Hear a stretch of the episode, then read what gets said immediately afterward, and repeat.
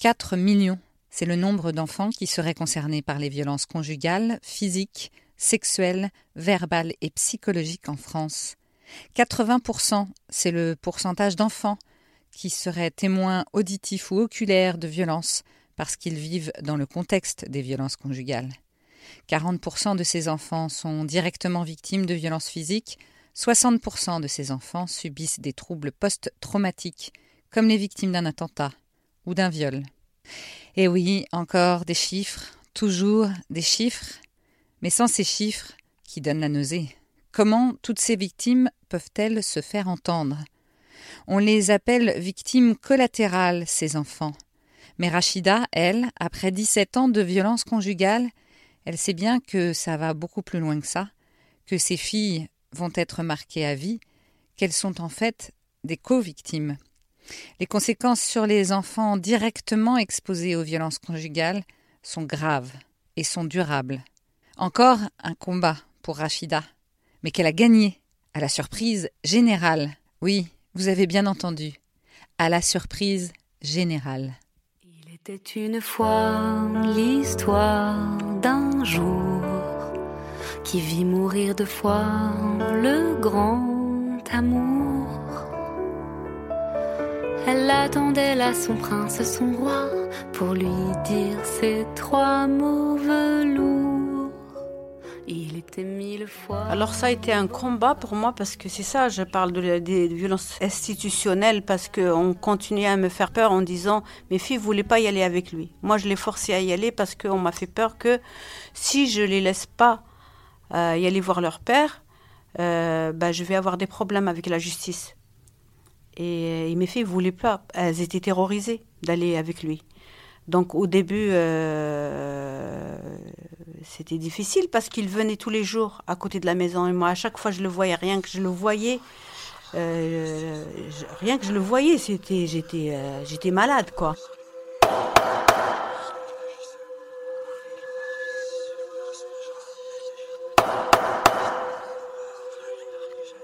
Moi, j'ai rien fait en fait. Quand je suis passée euh, euh, au tribunal avec lui, en fait, il a demandé une enquête sociale sur moi parce qu'il a dit que j'étais folle.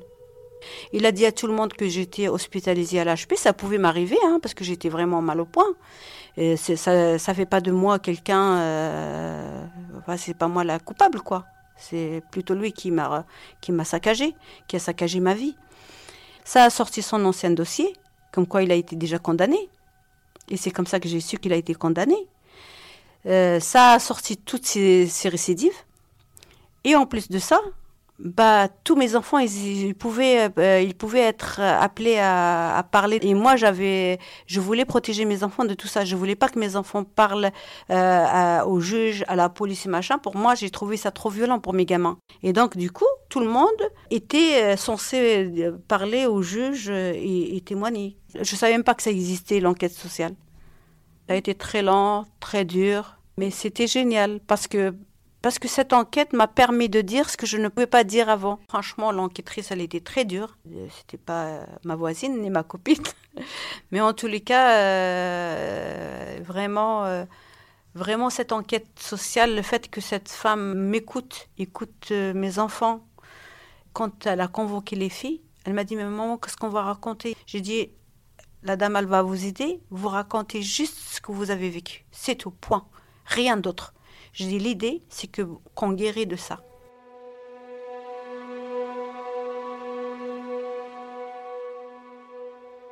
Moi, ma fille, elle était dans une violence terrible. Ma fille, elle avait 13 ans, elle était euh, brillante, elle faisait du piano, elle faisait de la flûte traversière. Et donc, euh, sa santé, euh, elle commençait à se dégrader, c'est-à-dire euh, psychologiquement, ça a été très dur pour elle. Et un jour, elle n'en pouvait plus, et donc elle a été voir une assistante sociale de CMP et elle a dit J'en peux plus, j'en peux plus de tout ça. Et donc là, une assistante sociale qui me dit Ou je fais un signalement au, juge moi-même, ou vous acceptez une aide éducative. Je dis Moi, je demande que ça. Moi, j'avais vraiment besoin de soutien en tant que maman, j'avais vraiment besoin de soutien. Et j'ai trouvé ça génial.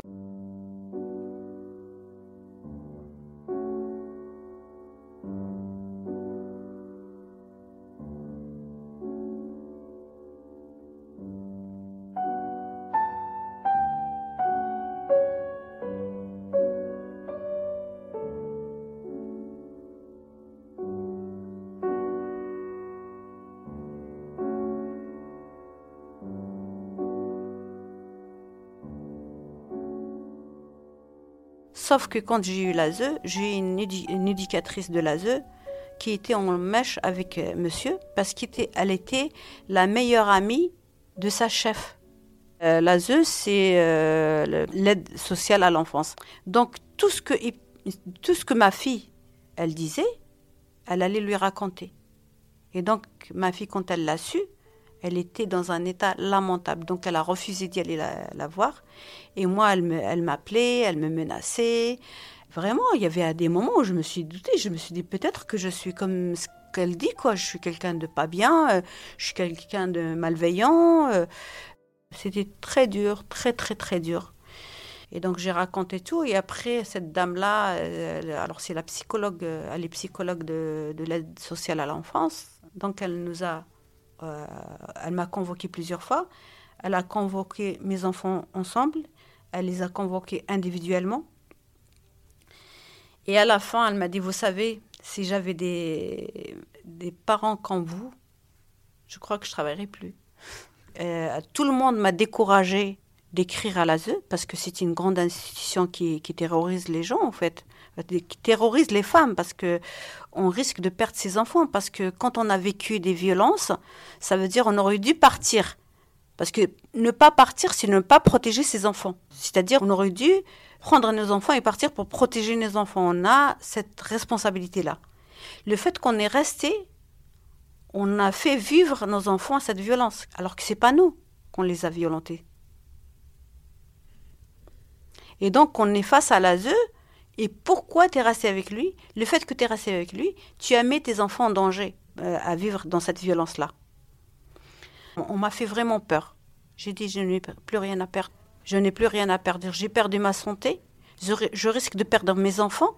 Je n'ai plus rien à perdre. J'ai besoin de dire la vérité. J'ai besoin de dire les choses. Pour moi, mon, combat principal, c'est que c'est de dire les choses. De dire aussi les défaillances du système. Il suffit d'une fois, une fois, c'est assez. Ce n'est pas un conte de fées. Il suffit d'une fois, une fois, c'est assez. Que c'est difficile à compter. Salut Rachida Bonjour Marjorie. Euh, Tu as l'air toute contente? Bah oui, je suis très contente parce qu'il y a une dame qui est gravement malade, euh, elle est victime de violence. Et donc elle a perdu euh, sa carte de séjour à cause du confinement. Et donc ça fait plusieurs mois qu'on essaye de trouver le moyen d'avoir un rendez-vous. C'est impossible. Et là, je viens juste de rencontrer une jeune contracévique parce que je la remercie vraiment beaucoup et qui m'a donné un rendez-vous. Pour moi, c'est vraiment quelque chose d'extraordinaire. Ah bah écoute, j'espère qu'on va continuer dans les bonnes euh, vibes, les bons moments, parce que là justement où tu étais, c'était à la préfecture de Seine-Saint-Denis. Voilà, j'étais à la préfecture de Seine-Saint-Denis, la préfecture de, de Bobigny. Et justement, on va voir quelqu'un d'important dans ces lieux. C'est Ernestine Renet, une femme qui se bat depuis des années pour euh, les autres femmes, euh, contre les violences faites aux femmes. Et on va euh, parler avec elle de, tout ce que fait l'Observatoire contre les violences envers les femmes de la Seine-Saint-Denis. Allez, on va, on va la rencontrer. Voilà. T'es sûre que c'est là? Oui, c'est là. Bonjour madame. On vient voir Ernestine Renet, s'il vous plaît. Neuvième étage? Oui, c'est ça. Merci beaucoup. Merci madame. Au revoir.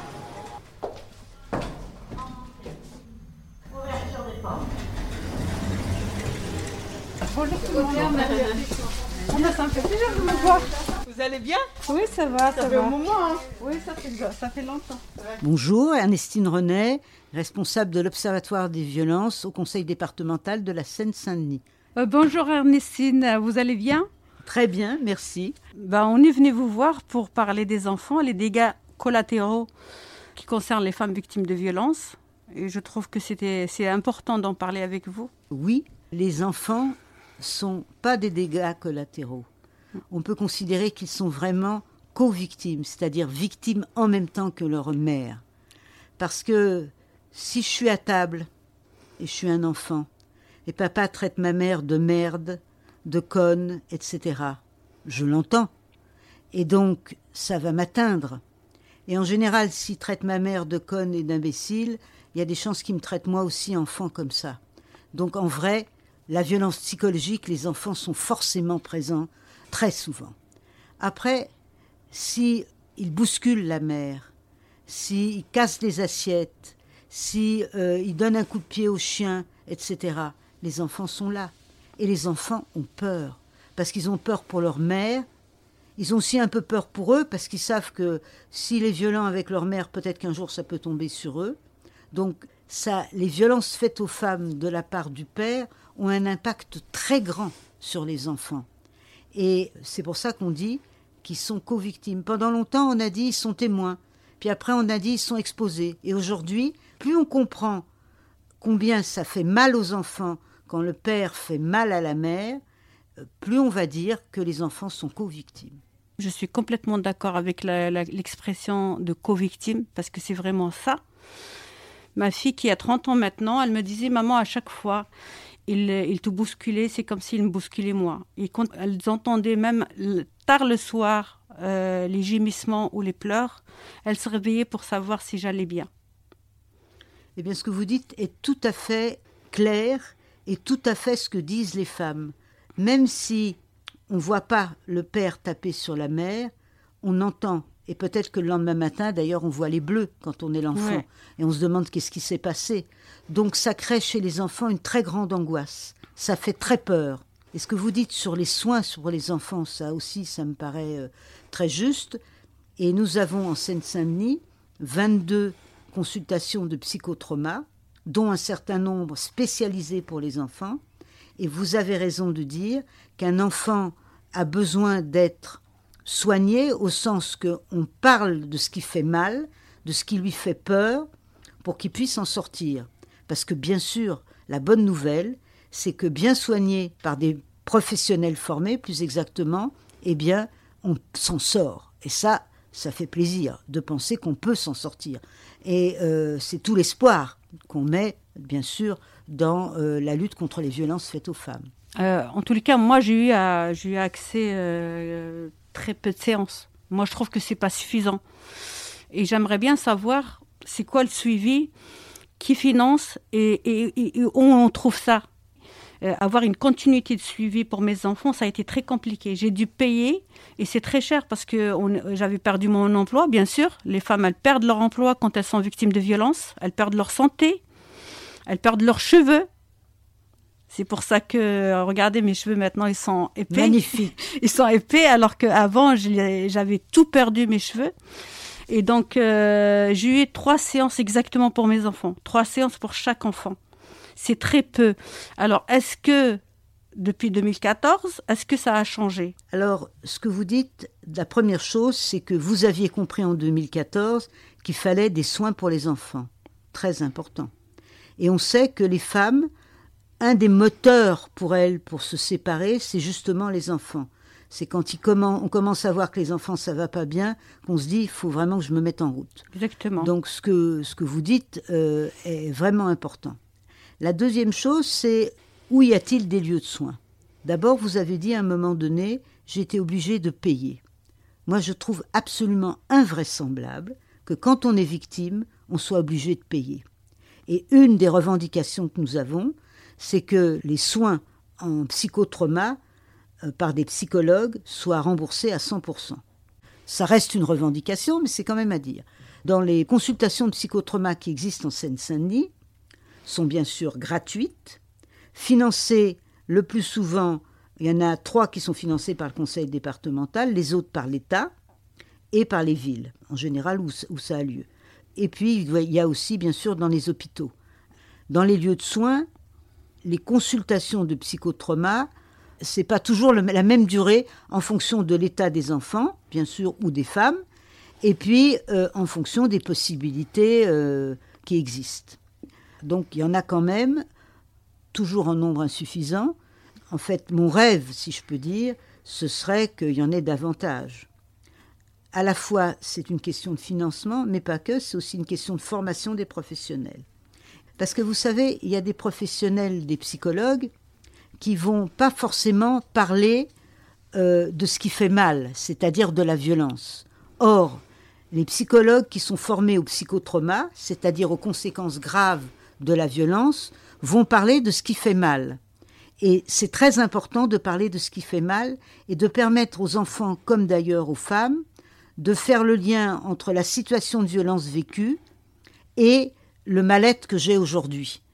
Et pour en sortir, pour que l'enfant, comme la, dame d'ailleurs, puisse penser qu'est-ce qui m'est arrivé et que donc euh, je puisse euh, me dire j'y suis pour rien, c'est pas de ma faute, et comprendre qu'est-ce qui s'est passé, combien la violence peut m'impacter. Et puis, il a été créé en France euh, une douzaine aujourd'hui de centres régionaux de psychotrauma, donc qui sont généralement adossés à des hôpitaux, donc à Lille, à Bordeaux, Poitiers, etc., où il y a des consultations spécialisées. Il y en a en nombre très insuffisant. Il y a besoin de former des psychologues au psychotrauma si on veut avoir suffisamment de soignants. Exactement. Et après, on a aussi besoin de postes en nombre suffisant et que ce soit gratuit. Parce que quand je suis victime, j'y suis pour rien. On voit que pour les victimes du terrorisme, c'est 100% remboursé. La terreur, on la vit tous les jours. On parle, il y a un jour, quand j'étais aux consultations aux UMJ, m'ont dit Est-ce que vous avez peur de lui? Je dis non. Parce que quand on a peur, on se sauve. Mais quand on est terrorisé, on est paralysé. Donc on ne peut pas se sauver. Et d'ailleurs, elle est tétanisée. C'est typiquement donc le fait d'être tétanisé. Je ne peux pas bouger. Paralysé. comme le lapin sur la route. Vous savez, avec les feux de la voiture, il est sur la route, j'arrive avec ma voiture et je me dis quel imbécile de lapin, il bouge pas. Mais c'est parce qu'il peut pas bouger. Il est paralysé, terrorisé par euh, la voiture. Et eh ben c'est pareil pour les dames victimes de violence. Et il faut bien le comprendre pour arrêter de dire mais pourquoi elle part pas machin. Il y a plusieurs raisons pour lesquelles elle part pas. Il y a le fait d'être victime, comme vous dites, d'un terroriste, donc d'être tétanisé. Et puis il y a aussi la question de l'emprise, c'est-à-dire quelque part il m'a mis sous dépendance affective. Je t'aime comme personne ne t'aimera, et d'ailleurs personne ne voudra de toi. Dans la même phrase, il me dira ça. Et puis de l'autre côté, il va me dévaloriser et il va me faire perdre confiance en moi, estime de moi. Et du coup, évidemment, c'est encore plus difficile de se séparer. Vous dites que c'est pas suffisant sur la prise en charge euh, mise en place par l'État pour les, les, enfants victimes de violences avec leur maman.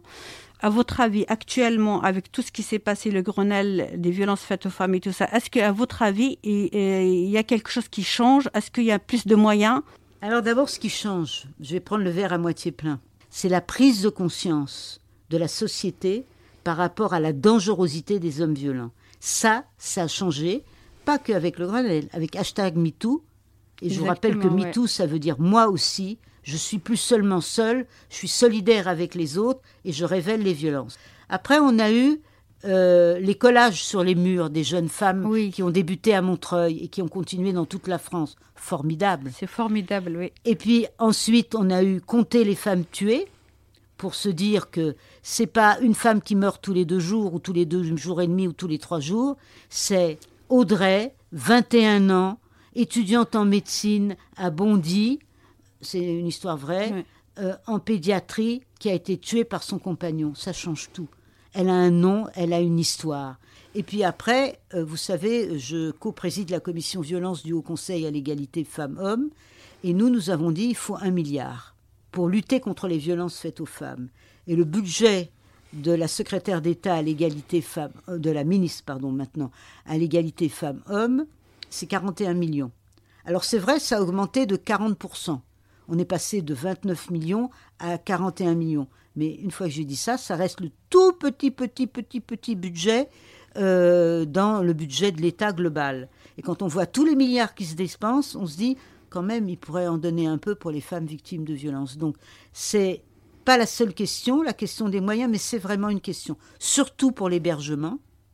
Parce que là, on manque cruellement de places d'hébergement, il faut le dire très clairement, et de places d'hébergement non mixtes, spécialisées, avec du personnel formé, pas seulement une place dans un lieu où il y a des SDF, des repris de prison, tout ce que vous voulez, mais un lieu spécifique pour permettre à la femme de reprendre sa vie en main et de reprendre son souffle dans la vie. hein. Exactement, oui. Donc ça, c'est vrai, euh, je pense que c'est ça le plus gros problème.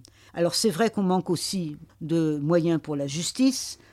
Pour que les affaires aillent plus vite, ben, il faut davantage de magistrats, davantage de greffiers. Si on veut que les enquêtes soient plus rapides, il faut davantage de policiers formés, là aussi, volontaires, sélectionnés. Parce que les policiers, il faut à la fois des policiers qui soient formés, mais aussi volontaires et sélectionnés avec des lettres de motivation pour que ce soit des gens qui s'intéressent vraiment aux femmes victimes de s'engagent, violence ouais. et qui prennent ça bien. Voilà. Donc on a vraiment besoin d'avoir une politique, mais ça c'est plutôt une politique volontariste. Mm. C'est pas qu'une histoire d'argent.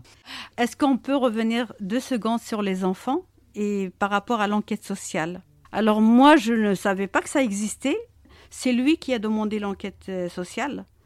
Et ça m'a servi à moi parce que ça a permis de connaître ce monsieur. Et en fait, il croyait qu'il y aura l'enquête sociale que sur moi. Mais en fait, l'enquête sociale, elle est sur les deux parents. Vous avez eu beaucoup de chance dans l'enquête sociale. C'est pas toujours comme ça. Vous avez je eu sais, beaucoup de chance. Je le sais. Donc bien sûr, une enquête sociale bien faite peut être très utile pour les femmes. Comme vous dites, on peut avoir peur. Et on peut avoir peur parce qu'il arrive que l'enquêteur social euh, ne voit pas la violence et ne voit que ce que vous étiez en train de dire, que la maman n'a pas beaucoup d'autorité sur les enfants. Pourquoi elle n'a pas d'autorité? Mais parce que papa a dit maman c'est une merde, elle y comprend rien, elle connaît pas, elle sait rien faire avec toi, Euh, donc euh, maman, euh, faut pas l'écouter. Et donc, évidemment, les gamins, ils n'écoutent pas leur mère si on leur dit ça. Et donc, la mère a du mal à avoir de l'autorité parce qu'elle a été dévalorisée par l'agresseur. Et après, on va dire Ah, madame, vous n'avez pas d'autorité. Alors que la question qui se pose, c'est de permettre à cette dame d'être séparée, d'être protégée, et à partir du moment où elle sera protégée, elle sera en capacité de protéger ses enfants. Mais souvent, on inverse le truc. On dit euh, vous n'êtes pas capable de protéger euh, vos enfants, au lieu que la société se dise comment on fait pour protéger cette dame pour qu'après elle soit en capacité de protéger Exactement. ses enfants. Et c'est ça notre problème. Alors, Ernestine, je vois que le Haut Conseil à l'égalité entre les femmes et les hommes, ils ont euh, travaillé sur les violences conjugales et ils ont travaillé surtout sur le parcours d'une femme victime de violence. Il nous a semblé important parce que justement au moment des Grenelles, on a reçu beaucoup de familles de féminicides, donc de familles dont euh, la sœur, la, la- la fille euh, a été tuée. Et donc, on a vu qu'il y avait des trous dans la raquette, si je peux dire. Et donc, on s'est dit, il faut qu'on travaille sur comment aider une femme à sortir. Donc, par où ça commence? Ça commence par la révélation des violences. Donc, par le fait d'être, euh, de pouvoir révéler. Donc, c'est un vrai processus. Et ça peut être plus ou moins rapide, parce que c'est pas obligé d'être toujours très long. Ça dépend de combien de temps j'ai subi la violence, parce que plus longtemps je la subis, plus je suis cassée, et évidemment, plus je suis cassée, plus c'est long pour remonter la pente. Ouais. Mais on peut, et vous en êtes un exemple magnifique, on peut remonter la pente. Ben, je vous remercie beaucoup, euh, Ernestine. Ça a été vraiment un échange très intéressant et clair pour toutes les femmes qui en ont besoin. Merci Rachida pour ce que vous êtes, pour ce que vous nous donnez comme témoignage de courage, de volonté et je trouve d'intelligence. Donc merci beaucoup pour tout ce travail que vous faites. J'entends que vous êtes bénévole et c'est un bonheur et nous allons travailler ensemble. Avec plaisir.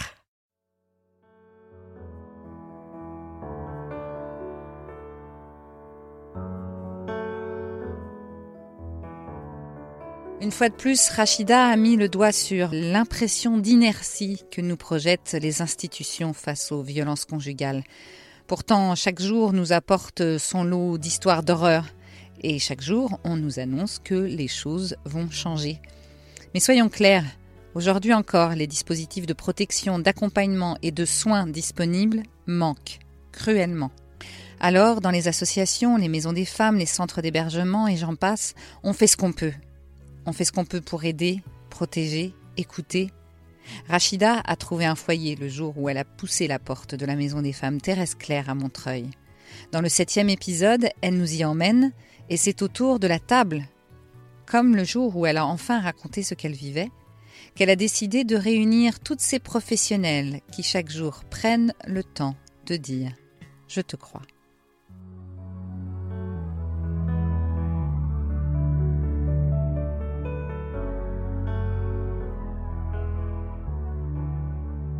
Vous écoutiez le sixième épisode du podcast Je te crois, une production double monde. Réalisation et narration par Marjorie Murphy. Montage par Catherine Amélie Meury. Merci à Marie Bastide, auteure et interprète de la chanson Il suffit d'une fois, extraite de son premier album, Amore. Merci à Sébastien Ossona pour le générique du podcast et à Frédéric Azevedo Figueredo de l'agence Babbleur pour le graphisme. Merci à la Maison des Femmes de Montreuil et bien sûr, merci à Rachida pour sa confiance, sa force et sa générosité.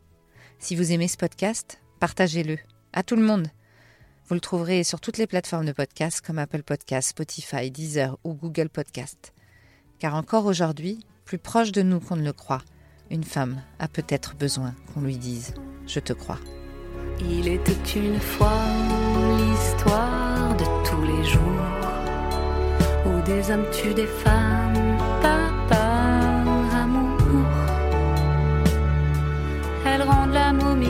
d'une phrase ou deux, sous le coup de trop qui les tue.